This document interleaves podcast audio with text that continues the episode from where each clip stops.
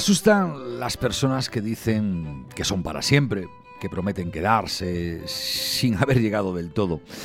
Me asustan los te echo de menos desde, desde ahora mismo, los te quiero sin sentido y, y los besos apasionados con ojos abiertos. Me asustan los abrazos que se dan sin querer apretar fuerte, de esos que te dan dos palmaditas en la espalda y con la mano fría. Los mensajes de madrugada y las miradas que no se miran de frente, que se evitan cruzar. Me asustan y mucho las mentiras, más aún las medias verdades y todavía más las medias tintas, porque las tintas, para ser tintas, han de ser enteras.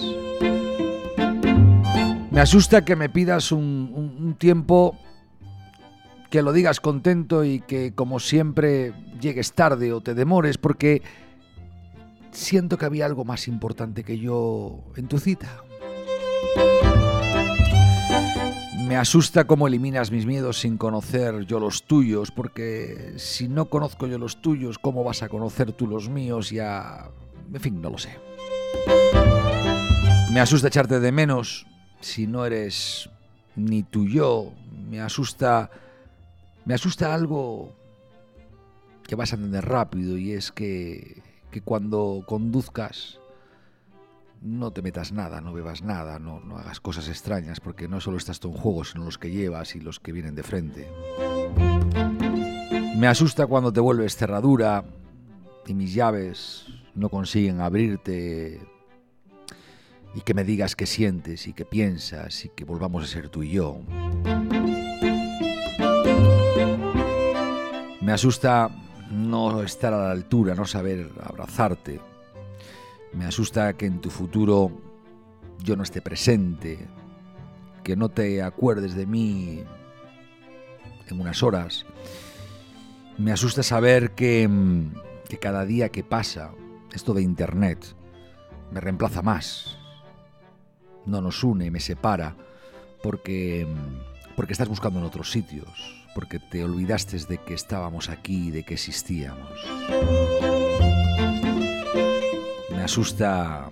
Me asustan cosas que te estoy confesando aquí y ahora, pero hay una que me asusta especialmente y es llegar a la conclusión que con todos estos cambios, con todo esto que, que pasa cada día por tu cabeza, por tu vida, yo dejé de ser lo que te importaba. Hoy, hoy desde esta cuevita de, canal positivo, quiero superar los sustos, quiero encontrar quiero encontrar el instante que merece la pena vivir y ser vivido. Quiero aprovecharme de la generosidad infinita de, de un buen amigo, de Carlos. Quiero que devolvamos la trascendencia que tiene al cuerpo quiero que levantemos el templo, quiero que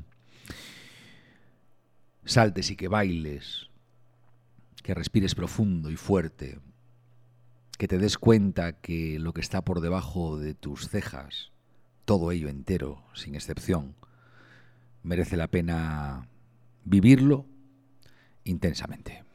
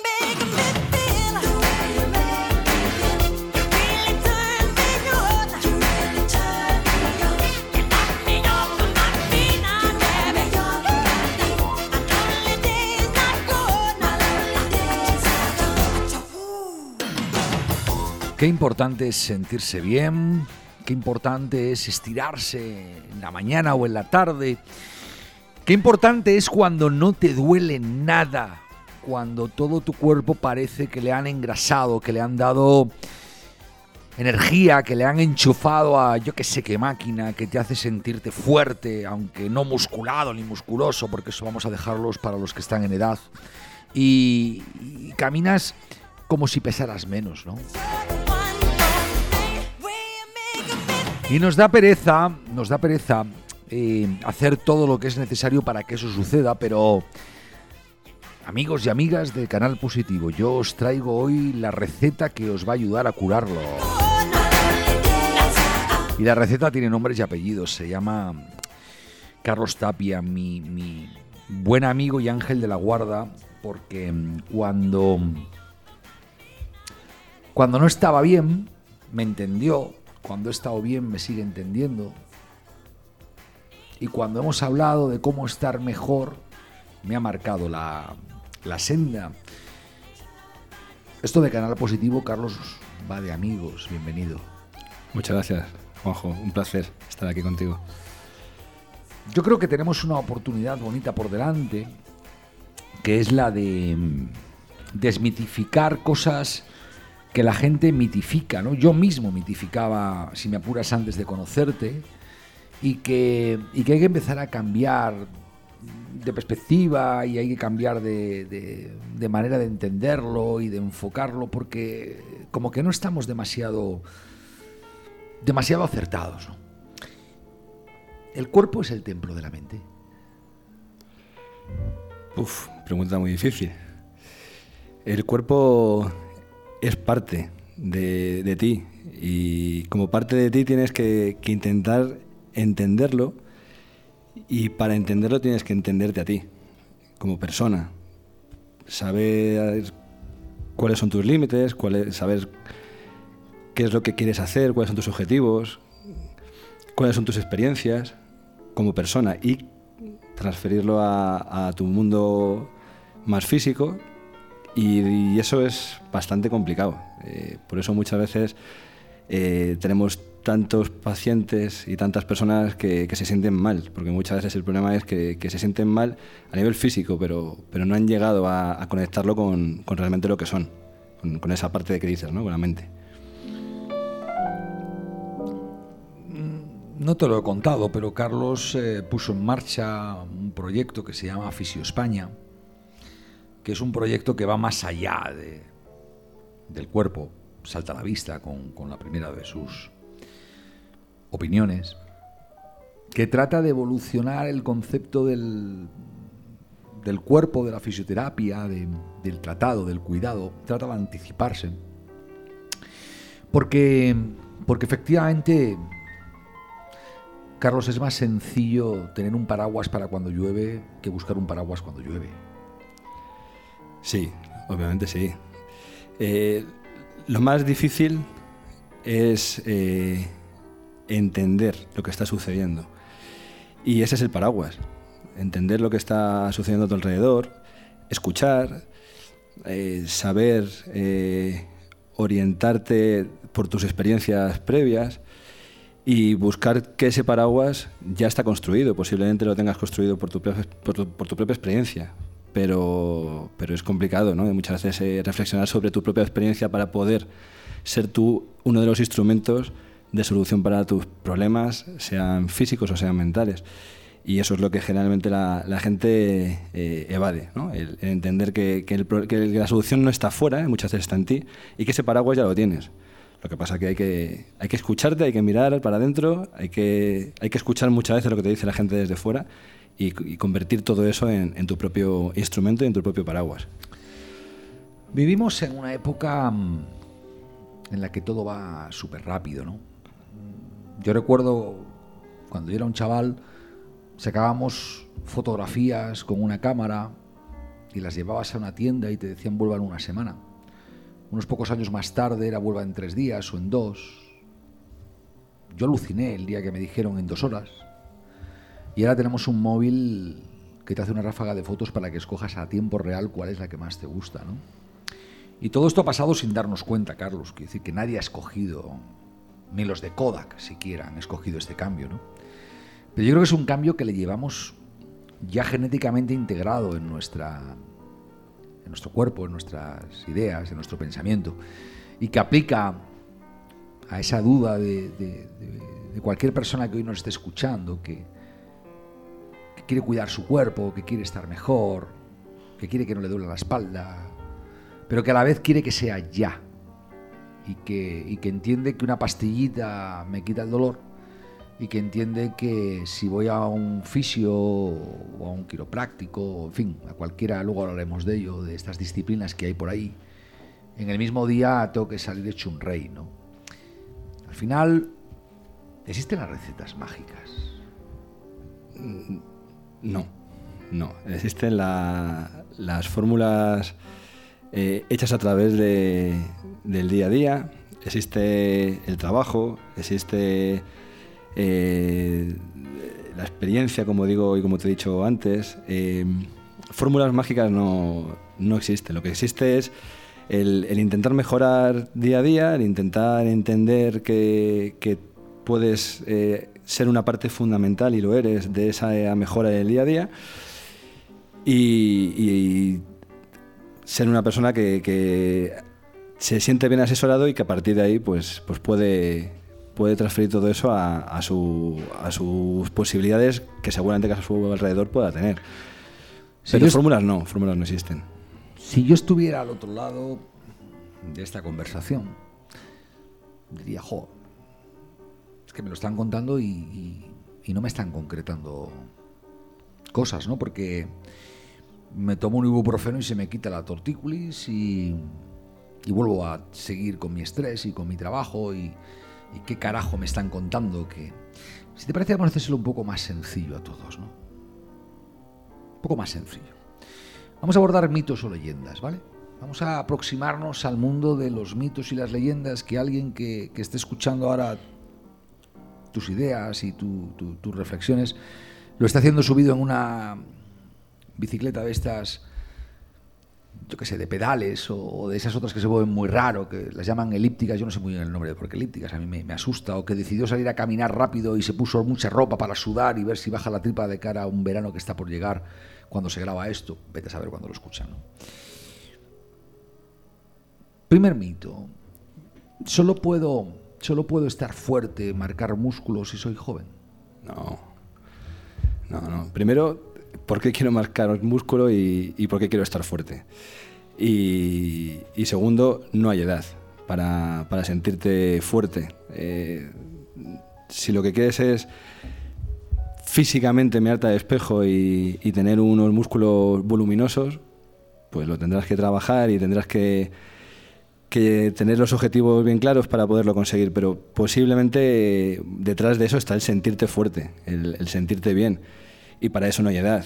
Para eso no, no, hay, no hay más que trabajar y que, y que tengas el, el, objetivo bien claro y que de alguna manera pues sepas cuáles son tus, tus limitaciones y tus capacidades pues, para poderlo hacer. La edad es, es, un factor para todos, pero no tiene que ser un factor limitante para sentirte bien, ni tampoco para, para como dices tú, ¿no? pues estar fuerte. Hay gente muy mayor, muy fuerte, y hay gente muy joven que, que ni se siente fuerte ni, ni, lo, ni lo va a ser capaz de, llegar a estar. Con dos días eh, de gimnasio sudando mucho, mucho, mucho, ¿voy a estar mejor?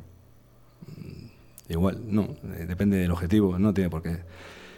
Dos, días de gimnasio a la semana, pues eh, te puede sentir, hacerte sentir mejor, pero el, mito de sudar y darle fuerte al corazón, al pedal, para sentirte mejor, eh, pues no siempre, es, eh, no siempre es la misma fórmula. ¿no? Hablando, hablando antes de fórmulas, no, no, tiene por qué ser la, la fórmula exacta ni, perfecta para llegar a, sentirte mejor. De hecho, muchísima gente cuando eh, viene a, consulta ya lo hace y, no, no se está sintiendo mejor. Entonces, bueno, pues esos mitos lo que generan muchas veces son frustraciones ¿no? de, de personas que no terminan de, de encontrarse bien haciendo lo que en teoría le dicen que, que es el camino para, sentirse mejor.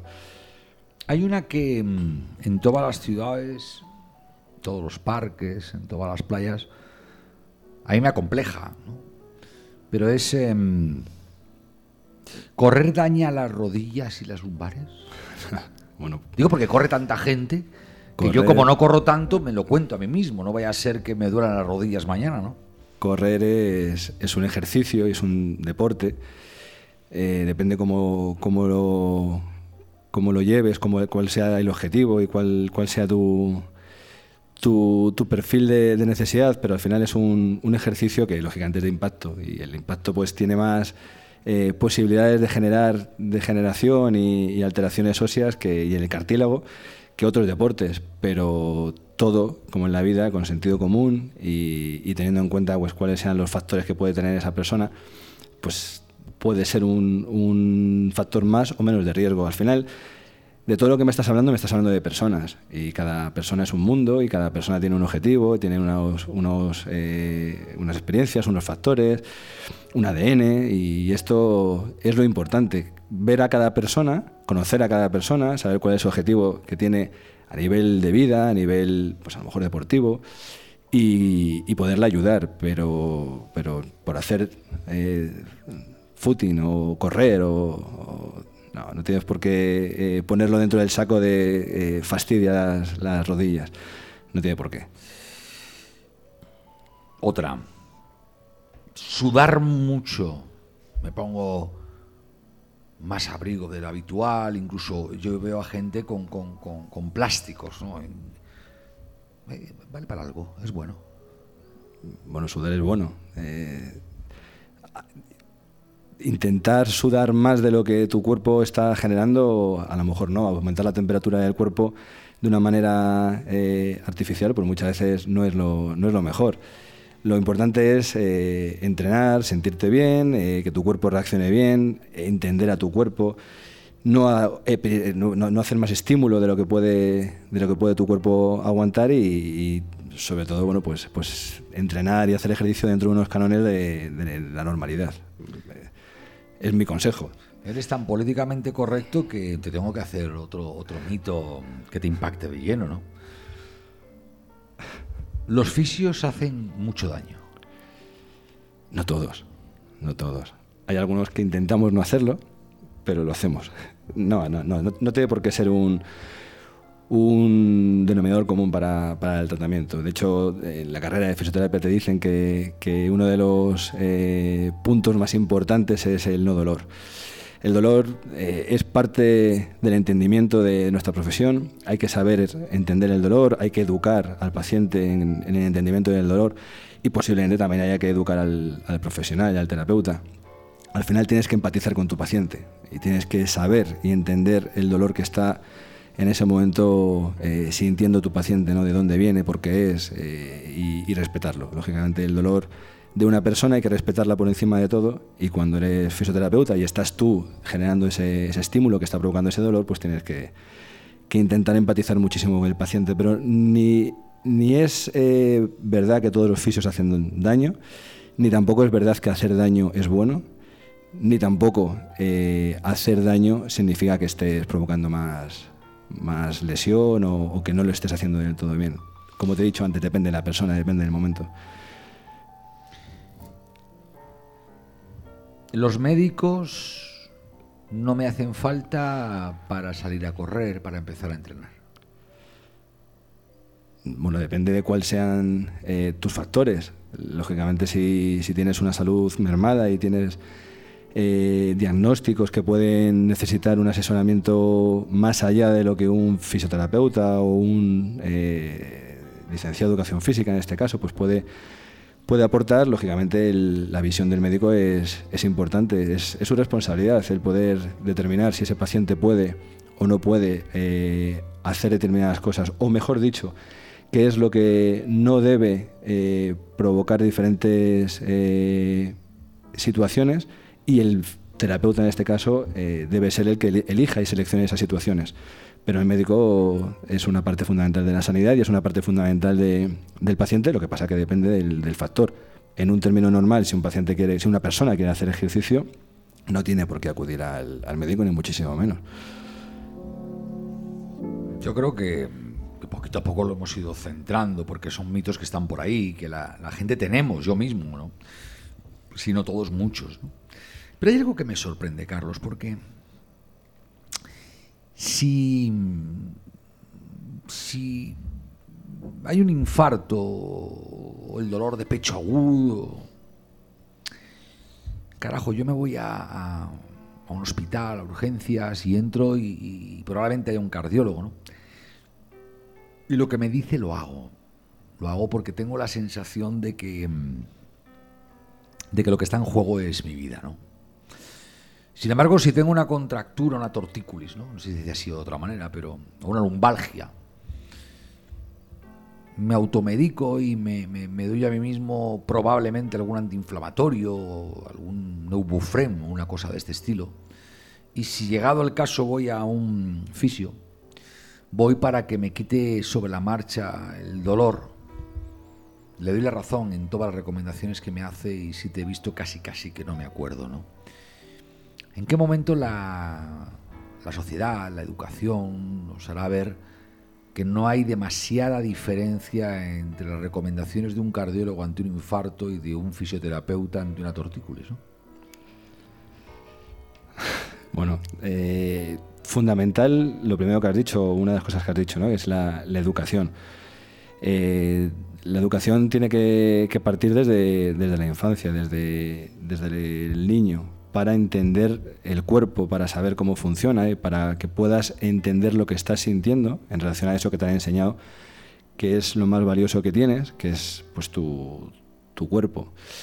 El problema radica ahí, no, tenemos esa, educación, con lo cual no tenemos esa experiencia a la hora de poder saber lo que estás sintiendo. Y desde ahí, lógicamente, hay problemas de salud más y menos importantes que requieren más o menos tiempo. Eh, yo entiendo que un dolor de, lumbares pues no sea eh, un, dolor que te pueda mantener con, una, con un nivel de estrés que, lo puedas comparar con un infarto ni muchísimo menos. Lógicamente son cosas muy distintas. Pero eh, saber gestionar una, una, lumbalgia, yo espero que en el futuro sea relativamente sencillo para una persona que pueda saber lo que está sintiendo y que en ese caso pues, pueda acudir a un profesional. En el, caso de una lumbalgia, lo normal es que tengas que acudir a un traumatólogo y lo normal es que el traumatólogo te derive al fisioterapeuta. Esa es la experiencia que están teniendo actualmente los pacientes, con lo cual al final directamente se saltan al traumatólogo y van al fisioterapeuta y toman al fisioterapeuta como su referencia. Bueno, pues eh, creo que, es eh, un camino, por lo menos estamos eh, consiguiendo que, que el paciente o la persona que tiene una, una lesión, una molestia, que se quiera sentir eh, asesorada antes que tomarse un antiinflamatorio y tomar la vía rápida, que creo que es lo que se ha hecho durante muchísimo tiempo y actualmente pues la tendencia está cambiando y es eh, sé la importancia del ejercicio, sé la importancia de cuidarme, sé la importancia de la prevención y esos eh, instrumentos, esas herramientas las maneja en el día a día el fisioterapeuta de una manera bastante hábil y, en teoría bastante fácil de podérsela transmitir al, paciente. El, futuro, pues yo creo que pasa por la educación de, la persona desde niño para poder llegar a una edad en la que posiblemente no le haga tanta falta el fisioterapeuta y cuando le haga falta que sepa perfectamente cuál va a ser la función que el fisio puede, puede tener sobre, sobre él. Lo que pasa es que mm, Claro, pones el dedo en, una llaga interesante, ¿no? Y es que en, el mercado eh, todos nos, movemos, probablemente, ¿no? Eh, por esas recomendaciones de oído a oreja, de, boca a oreja, de boca a oído, de, redes sociales, de, de a mi cuñado, a mi primo, a mi tío, a mi sobrino le fue bien, en fin, todas estas cosas, ¿no? Y se confunden palabras, ¿no? Confunden palabras y me gustaría que, le inspiraras a la gente y que por lo menos, oye, tengan una, una idea para reflexionar acerca de las diferencias, porque lo que está en juego es el cuerpo de cada uno y lo que está en juego a corto plazo es el dolor del cuerpo de cada uno y a medio y largo plazo es la estabilidad física y mental del cuerpo de cada uno, ¿no? Pero fíjate cuántas veces hemos oído decir, eh, en lugar de me voy al fisio, me voy al masajista. ¿El fisio es un masajista o el masajista es un fisio? ¿Cómo es esto? No, el fisioterapeuta si nos ponemos en términos concretos o, intento hacerlo de términos concretos, el fisioterapeuta es un profesional eh, universitario con unos años de carrera que reúne una serie de conocimientos anatómicos, fisiológicos, eh, patológicos, eh, fisiopatológicos que le permiten poder eh, tratar a una persona en un momento determinado. Lógicamente, uno de los conocimientos es saber cuál es el diagnóstico diferencial. Y cuando digo diagnóstico me refiero a diagnóstico de fisioterapia, nunca diagnóstico médico, pero cuál es el, diferencial para poder indicar al paciente dónde empiezan y dónde terminan sus competencias como profesional. Con lo cual es un profesional completamente arreglado, es un profesional completamente eh, con, toda la confianza y con toda la seguridad que, una persona, un paciente se, puede, exigir a la hora de ser tratado.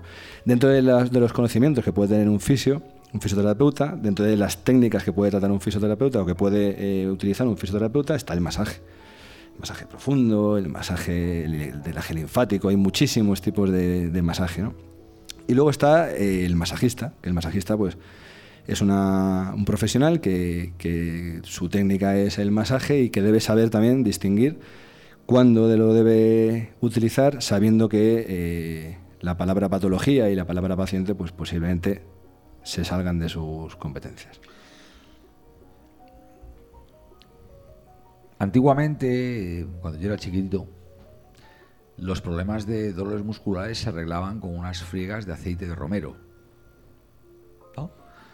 Eh, quiero decir que, en la historia reciente de la gente está la friega, ¿no? La friega. Yo me acuerdo que, era aceite de romero y que, te lo ponían en la zona que te dolía y a base de fricción con aquel aceite que se generaba el calor y en base al calor y la fricción, pues te aliviaba, ¿no? Te aliviaba. Claro, esto ha cambiado mucho en los últimos años. Yo, da la sensación de que todo es como, como muy americano, ¿no? Es, como, como demasiado sofisticado. Eh, eh, y, el que lo piensa dice, carajo, pues, pues tampoco hay tanta diferencia entre la friega de Romero y lo que me acaba de hacer este señor que es un fisioterapia. Y sin embargo, el precio que me he gastado es una diferencia notable entre uno y otro caso, ¿no? ¿Qué, le decimos a la gente para que siga con sus friegas? Porque, porque seguramente van bien, pero que entienda que la relación con un, con un fisio es equivalente a la relación, yo que sé, con un psicólogo o la relación con un médico de cabecera cuando tengo eh, una bacteria, ¿no? En fin. Bueno, yo creo que, que la persona que, que, va a acudir a un profesional, da igual de qué eh, ámbito sea, tiene que tener claro que lo que está acudiendo es a un profesional que por encima de todo lo que tiene que tener son conocimientos. Entonces esos conocimientos, eh, afortunadamente con el paso del tiempo a nivel de fisioterapia, pues han ido avanzando, han ido aumentando y cada vez el fisioterapeuta pues tiene muchísimos más conocimientos. Eso es lo que realmente tiene que aportar el, fisio actual a la sociedad, al, paciente en particular. Eh, de esas friegas a hoy lo que, lo que ha cambiado posiblemente sea la tecnología, sea la ciencia, eh, y creo que también posiblemente la mentalidad del paciente, la necesidad del paciente. Eh, hoy en día vivimos en otro tipo de sociedad, con otro tipo de necesidades, con otro tipo de factores que influyen en la salud de las personas y, y de lo que estamos hablando al final es de dolor. El dolor es algo muy sintomatológico. Puede ser objetivo porque lo tenemos, pero subjetivo por cómo lo sentimos, dónde lo sentimos, en qué intensidad lo sentimos. Estamos hablando de dolor.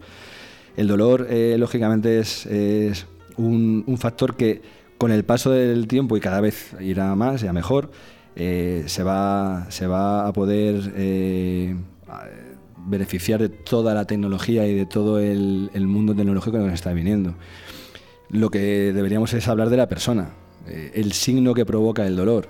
actualmente muchísimos de los signos que provocan el, dolor están provocados por, el día a día y por la forma de vivir de, las personas. Posiblemente esa persona hace muchísimos años le das una friga y mejoraría igual que hoy, o sea, igual que en ese momento. El problema es que, lo que está cambiando es la sociedad y afortunadamente lo que está mejorando es la tecnología para mejorar el dolor, que es un síntoma, no un signo, de esa sociedad. Y ahí hay buena parte de, del debate, ¿no? Porque porque el mundo está cambiando a pasos agigantados y, empiezan a aparecer, bueno, pues síntomas, enfermedades, dolores, que no tienen su origen en, plantar unas semillas en, un campo, o en arrear el ganado, o, en caminar en exceso. Empiezan a aparecer esas, esos dolores y esas enfermedades, Carlos, que provienen de, pensamientos negativos, que provienen de, estrés, que es una palabra otra vez extraña, que provienen de ansiedad, que es una palabra eminentemente subjetiva, y que convierte la figura de un profesional físico, como es un fisio, en un profesional híbrido que ha de entender también el origen, como tú bien decías, de, de los pensamientos inapropiados. Claro, estamos en, un mundo en el que decir que voy al psicólogo es complejo, parece que me avergüenzo. Decir que voy al psiquiatra está completamente descartado.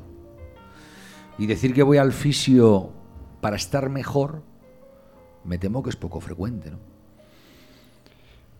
Para estar mejor físicamente no, no es tan frecuente, o sea, no es tan infrecuente. Sí que creo que, que a día de hoy la sociedad tiene claro que acudir al fisioterapeuta te puede hacer sentir mejor. Ahora, hacer sentir mejor desde qué prisma. Lo normal es que sea desde un prisma muy físico. Me duele el brazo, me duele la pierna, me duele las lumbares, me duele las cervicales. Eh, yo creo que, donde tenemos que evolucionar es en en que el fisioterapeuta al final está tratando personas, con lo cual el fisioterapeuta también tiene que aumentar esos conocimientos y esa experiencia no solo al mundo físico, sino también a lo que está sucediendo desde el punto de vista fisiológico en esa persona. Y eso es muy importante porque eso está relacionado con, el tipo de vida que, tenemos hoy en día. Como decías, el estrés, la ansiedad, eh, los miedos, las frustraciones que tenemos, todo eso genera una serie de mecanismos hormonales, una serie de mecanismos fisiológicos que aparecen en nuestro sistema nervioso central y que posiblemente aparezcan de una manera bastante parecida en todos y que es uno de los eh, factores que puede estar generando signos y que se pueden estar traduciendo en síntomas. Es decir, tengo un dolor, ese dolor parte de mis miedos, mis miedos están generando unas alteraciones en mi sistema nervioso central, eso está comunicándose con, con todos mis mecanismos nerviosos, eh, tanto periféricos como centrales, y todo eso es una persona, no es una etiqueta. Nosotros tenemos pacientes con dolor crónico, con fatiga crónica, que son etiquetados ya de por vida. Tú tienes, te pongo un ejemplo, fibromialgia y, ya estás etiquetado para toda la vida, o tienes una hernia discal, ya tienes una etiqueta para toda la vida. esa persona le acaban de, pegar un golpe de miedo tremendo, esa persona pues eh, empieza a estar amenazada de una manera constante y esa amenaza eh, termina aumentando esos daños físicos que se traducen en, en, síntomas. Con lo cual, por supuesto que un fisioterapeuta cada vez más tiene que estar en conexión con el, con el mundo de la psicología, con el mundo de la neurociencia, tiene que tener conocimientos para saber derivar a profesionales que están apareciendo en, el mundo de la, de la, salud, que posiblemente llevan tiempo, pero que ahora están empezando a ser muchísimo más relevantes, para poderles derivar. Es decir, ya no te voy a derivar solo a un traumatólogo, también te voy a, derivar, a derivar a un psicólogo, te voy a, derivar a una persona que esté especializado en, en, ciencia de dolor. Es decir, creo que, el fisio, eh, aparte del masaje, tiene que evolucionar en, su, en sus conocimientos porque es un, una parte muy importante de la cadena de, de una persona y de, una persona, sobre todo de un paciente. Eh, charlando con... Lo he mencionado varias veces en este espacio, pero... Pero... Bueno, hay, hay teorías que dicen que los niños que nazcan hoy en día tendrán una esperanza de vida nunca inferior a 150 o 160 años. Incluso hay una, teoría todavía más descabellada que sostiene el MIT que dice que ya nació la persona que no se va a morir. Claro, vamos a olvidarnos por un instante de todas las connotaciones de contexto, ¿no? de, si estoy dispuesto a vivir toda mi vida si mis seres queridos a lo mejor no, si, estoy dispuesto a vivir toda mi vida con determinados miedos o tensiones, sufrimiento, en fin. Ahora olvidarnos de un instante de eso. Pero sí que es cierto que si la esperanza de vida crece, el cuerpo va a acabar siendo definitivamente el templo de, la persona, el templo de la mente. Y, los colegios no, te enseñan. y el principal problema que hay ahora mismo a nivel mundo occidental, occidental desarrollado, eh, bueno, pues es el sobrepeso de, los niños jóvenes, es la mala alimentación, es el no saber gestionar los azúcares en los adolescentes, es el no saber gestionar la tolerancia, la frustración, en los jóvenes que emprenden su vida laboral, es el no saber o que nadie les haya enseñado o inspirado para, para entender que, el emprendimiento probablemente es un camino de libertad donde, donde, donde vas a poder crecer personal, personal y psicológicamente. Y dices, ¿y esto qué tiene que ver con, con Carlos y qué tiene que ver con, con un fisio? ¿no? Yo, yo no lo sé, Carlos, pero yo pienso que mucho, porque, porque al final todo conduce a, decir, si voy a vivir mucho tiempo, tengo que empezar a prevenir, tengo que empezar a saber, tengo que empezar a tener criterios que acaban colocando en el centro de mi vida mi cuerpo y el profesional que, que, trabaja el bienestar de mi cuerpo es un fisio y el personal que trabaja el bienestar de mi mente es un psicólogo y tendré que empezar a quitar los prejuicios de ambas profesiones y no dejar que se me huelen por en medio conceptos como kinesiólogo o coach.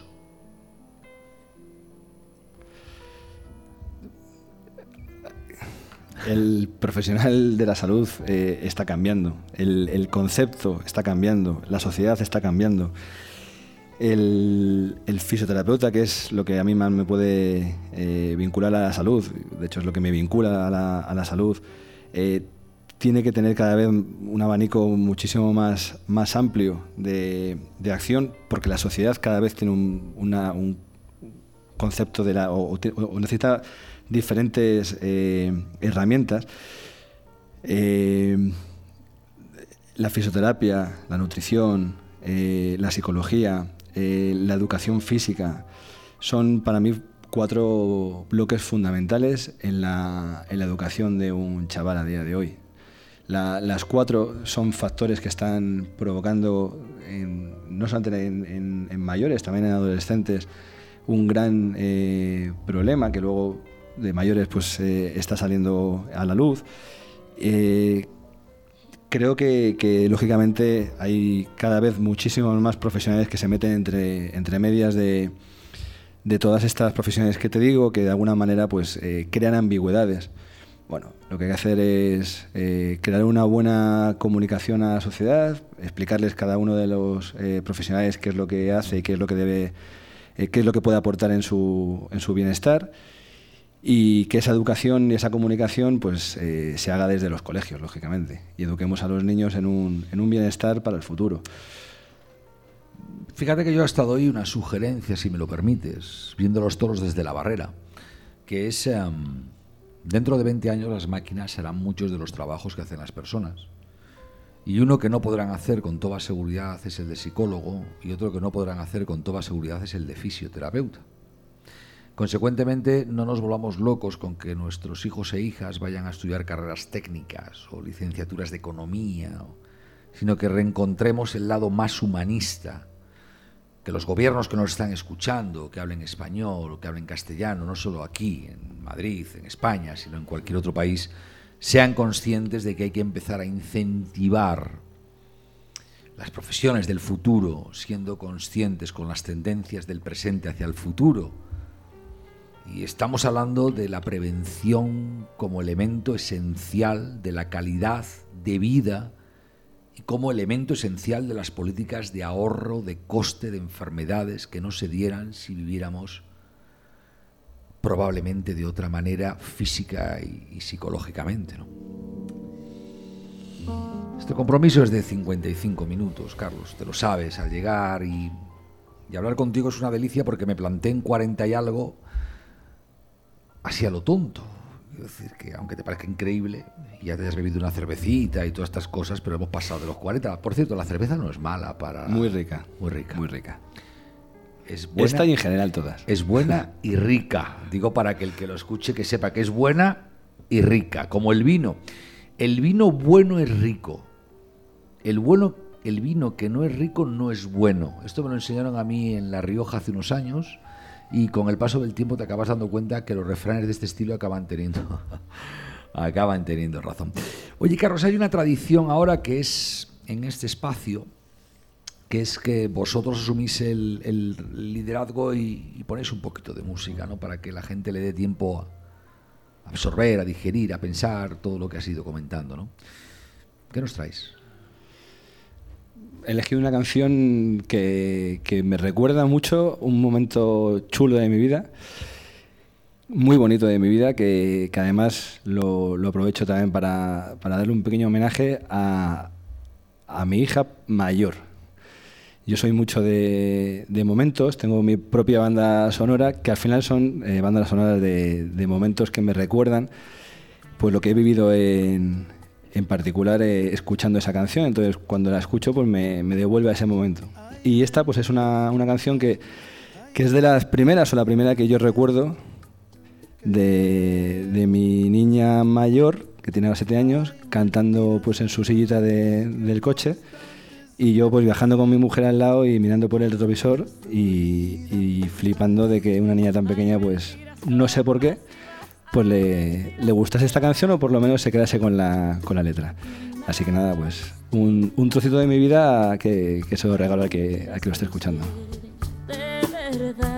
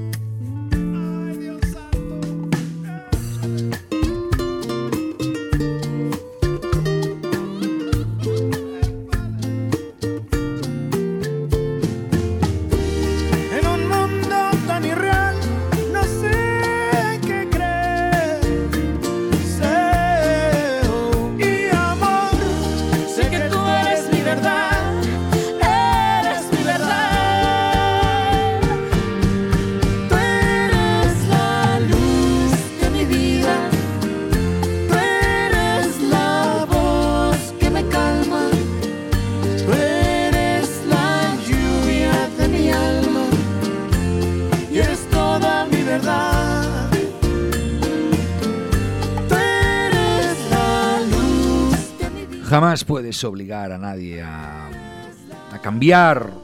Cada quien es como quiera ser, actúa como quiera actuar y a su vez pierde lo que quiera perder. Y la mayoría de las veces gana lo que quiera ganar. Mi verdad.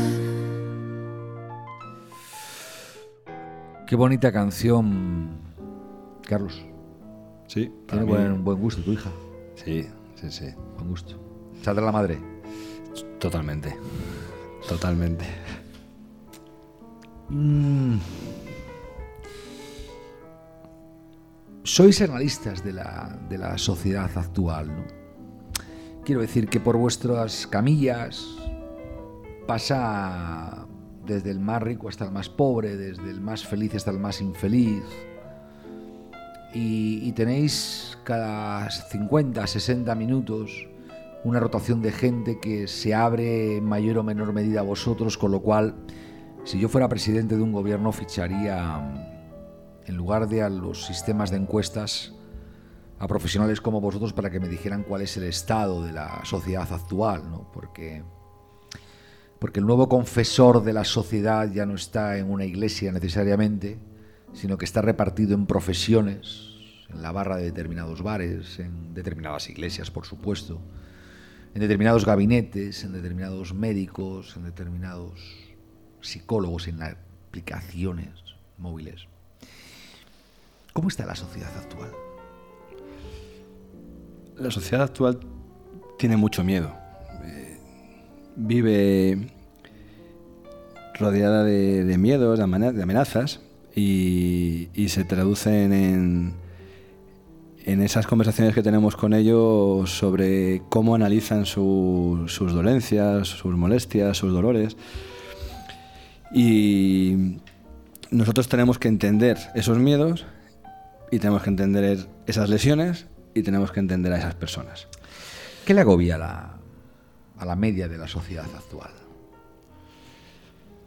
Yo creo que lo que le agobia es el, el no entender lo que le está pasando y en muchos casos eh, creo que, deberíamos entender que lo que nos está pasando pues es un es un trámite a veces más a veces menos normal de, la del tipo de vida que tenemos de las consecuencias que se están traduciendo en tu en tu cuerpo a nivel de dolor pero que al final son el resultado de, de lo que nos rodea ¿no? ¿Le explican a un fisioterapeuta en la escuela, en la facultad, eh, qué es el miedo? No, no, no. No. Eh, ¿Le explican a un fisioterapeuta en la escuela o en la facultad eh, qué es la ansiedad No, No. Por lo menos en mi época no. y el estrés? Tampoco. ¿Y ¿Cuántos de los pacientes que pasan por una clínica normal, no por las tuyas, que tienes un imperio, no sé cuántas clínicas, no sé cuántos profesionales? O sea, lo de Fisio España es un referente que, que- lo veréis incluso más allá de España en los próximos meses, poquitos años. ¿no? Pero no quiero hablar de esto, oye, porque es lo previsible. Otro día. Pero, pero el promedio, ¿no? Yo, yo, a mi amigo Alejandro Daldani eh, siempre digo que, mm, que una de las conversaciones, uno de esos los confesionarios que tenemos es la peluquería, ¿no? sobre todo quien va asiduamente. ¿no? Y, y en privado, un día le traeré por aquí, en privado siempre hablamos de cosas de estas y yo le pregunto cómo está la sociedad, ¿no? cómo la ves. Claro, si recibís gente que tiene dolencias y problemas como consecuencia del estrés, los miedos, la ansiedad, la tensión, y no os enseñan cómo lo arregláis. Pues ahí ya depende de, de cada uno, de, lo, de, las personas, del fisio, del profesional, de cómo seas, de cómo quieras entender tu profesión, de cómo quieras abrir tu mente y de cómo realmente canalices esa ayuda que, vocacionalmente has decidido hacer a, a la sociedad de una u otra manera, pero, pero que te tienes que dar cuenta de, de la importancia que tienes eh, tú como persona, más, que, más allá como, que como profesional, para poder ayudar, porque nos faltan herramientas. Nos falta, nos falta esa parte de- del conocimiento que posiblemente nos tendrían que haber dado de base y que te encuentras eh, de sopetón cuando después de, de terminar la carrera pues tienes en, la camilla o, o en la sala de trabajo pues un- una persona que por encima de todo eh, sabes que, tiene factores que son más allá de, su lumbalgia o de su dolor de rodilla y que tienes que saber, tienes que saber cómo, cómo asesorarla y cómo ayudarla. ¿no? Y, ahí pues es la experiencia al final la que te va dando esa capacidad, siempre y cuando esa experiencia eh, la vayas entendiendo como parte de, tus conocimientos para esa aportación, no, no solamente de, fisioterapeuta, sino también de, terapeuta, y poder asesorar al, al paciente. Probablemente tú estás escuchando esto, vete a saber dónde. Y te preguntarás, pues yo quiero conocer a Carlos, quiero conocer su cultura, y quiero conocer una manera de entender el trabajo de un fisio diferente a la normal, porque, porque esto no va de, de descontracturar, esto va de entender, de analizar. Y yo te digo que te lo puedes encontrar en Fisio España. Y no es publicidad, créeme, es porque uno que le ha dado muchas vueltas a la, vida y al mundo y que ha vivido casi, casi, casi, casi de todo. Encontrarse gente que tenga la visión que hoy nos está proyectando Carlos en un ámbito tan físico no, es lo frecuente y se agradece y, se evangeliza para que, que, sea el referente. Estamos a punto de llegar al 55, de hecho vamos 53, Carlos, perdóname, pero te quería hacer otra pregunta más y rapidito para ir pensando en, el final de este, de este ratito juntos. ¿no?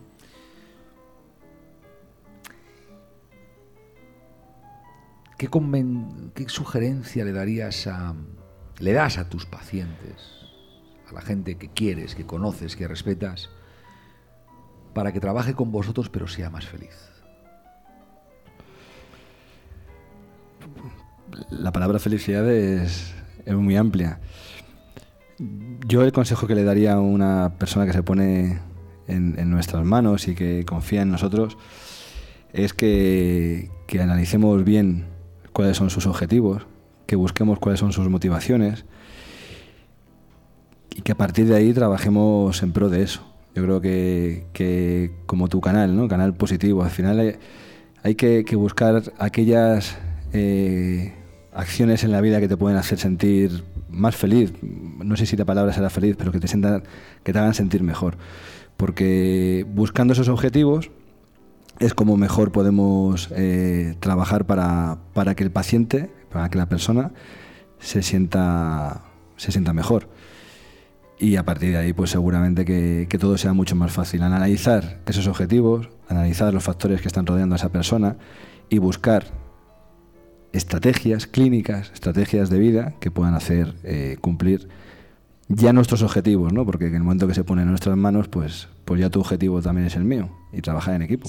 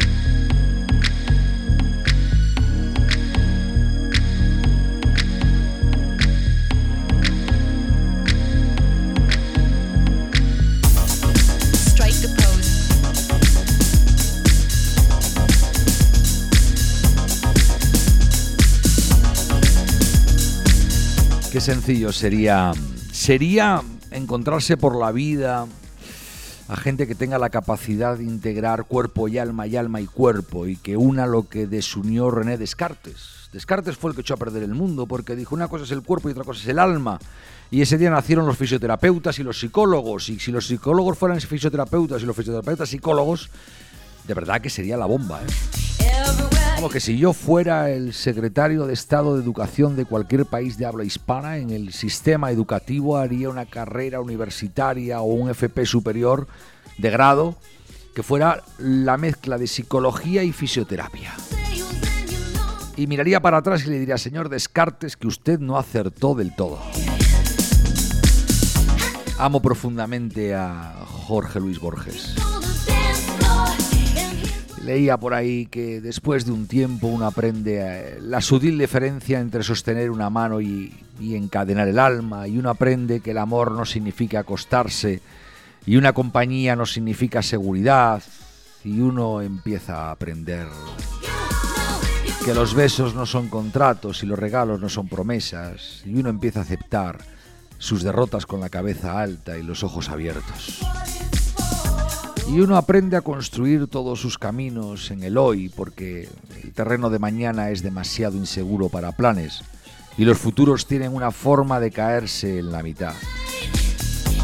Y después de un tiempo, uno aprende que si es demasiado hasta el calor del sol quema. Así que que uno planta su propio jardín y decora su propia alma en lugar de esperar a que alguien que por mucho que quieras a ese alguien te traiga flores.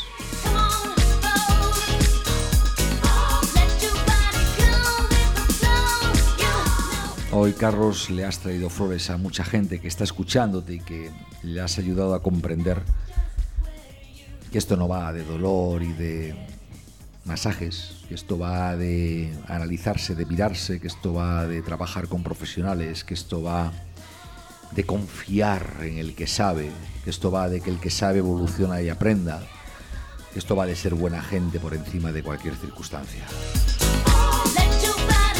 Tenemos que ir poquito a poco acabando porque si no romperíamos nuestro pacto. Carlos, gracias. A ti, a ti por invitarme, por regalarme este, este trocito de tiempo que, espero pues eh, te haya, te haya valido y que, y que de alguna manera pues el que nos haya escuchado pues que también le haya podido eh, servir.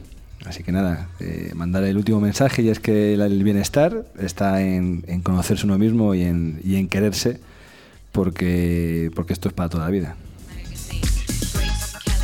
Y la vida solo es una, y esa una, como el tiempo de este ratito, te guste o no te guste, nos lo hayan enseñado o no lo hayan enseñado, tiene, tiene final. Pero como los buenos finales marcan el inicio de la siguiente, marcan el comienzo de, otra, y en tu caso eso está a un clic, en tu caso eso está en tu móvil o en tu ordenador o en, el salpicadero de, de, tu coche, que sepas que te, te estamos esperando, que que si quieres venir vamos a estar aquí, que si no quieres venir persistiremos en estar aquí para cuando para cuando quieras volver. Casi casi estoy terminando y te estoy echando de menos. Nos vemos pronto y entre tanto, por favor, como siempre, ríete y sé feliz.